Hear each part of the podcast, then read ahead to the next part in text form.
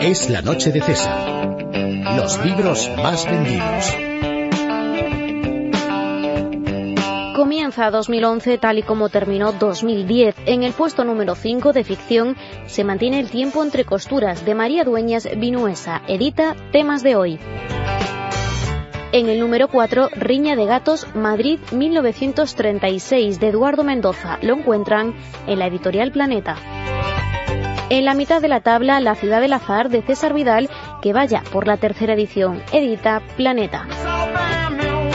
En el segundo puesto, El sueño del Celta del Premio Nobel de Literatura Mario Vargas Llosa, edita Alfaguara.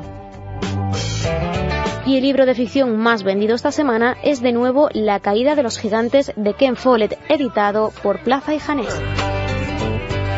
María la Brava de la periodista Pilar Eire ocupa una semana más el puesto número 5 de no ficción. La editorial es La Esfera de los Libros. En el puesto número 4 está Mario Conde y su libro Los días de gloria, edita MR. En el número 3, La masonería de César Vidal, que a punto está de sacar a la venta la tercera edición. Lo encuentran en la editorial Planeta. A las puertas del éxito en el 2 se queda el desmoronamiento de España, la salida de la crisis y la política de reformas de Alberto Recarte. Lo acerca a las librerías La Esfera de los Libros. Y en el número 1 de no ficción se mantiene Historia de España 3, de la restauración a la guerra civil, de Federico Jiménez Los Santos y César Vidal, edita Planeta.